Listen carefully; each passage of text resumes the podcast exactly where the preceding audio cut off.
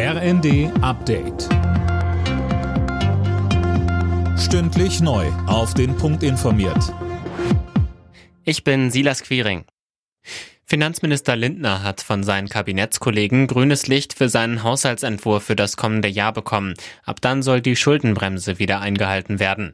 Aus der Opposition kommt Kritik. Die Union etwa spricht von einem schönen Wetterhaushalt. Fraktionsvize Matthias Mittelberg sagte im ZDF, dieser Haushalt ist wie ein Kartenhaus. Die wirtschaftlichen Daten, die zugrunde gelegt werden, sind von April und Mai, die Steuerschätzung und die wirtschaftlichen Erwartungen. Wir müssen jetzt schon davon ausgehen, dass die Dinge nicht so eintreten, wie die Daten sind, auf denen der Haushalt beruht. Masken wirken, wenn sie richtig getragen werden. Genauso wie bei Lockdowns müssen die Menschen mitspielen. Zu diesem Schluss kommt der Corona-Expertenrat, der einen Bericht zur Wirksamkeit der Maßnahmen vorgelegt hat. Die Experten klagen aber über schlechte Arbeitsvoraussetzungen, weil etwa Daten fehlen.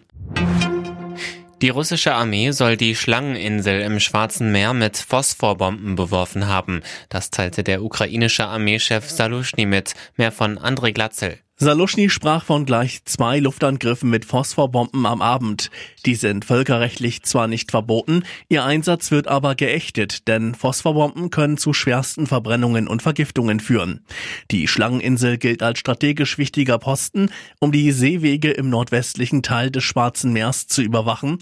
Erst am Donnerstag hatte Russland sich nach viermonatiger Besetzung von der Insel zurückgezogen. Die UNESCO hat die ukrainische Kultur des Borschtkochens auf ihre Liste des bedrohten Kulturerbes gesetzt, wegen des russischen Angriffskriegs und dessen negativen Auswirkungen auch auf diese Tradition. Auch in Russland ist der rote Beete-Eintopf weit verbreitet. Der ukrainische Kulturminister reagierte mit den Worten, der Sieg im Borschtkrieg ist unser. Alle Nachrichten auf rnd.de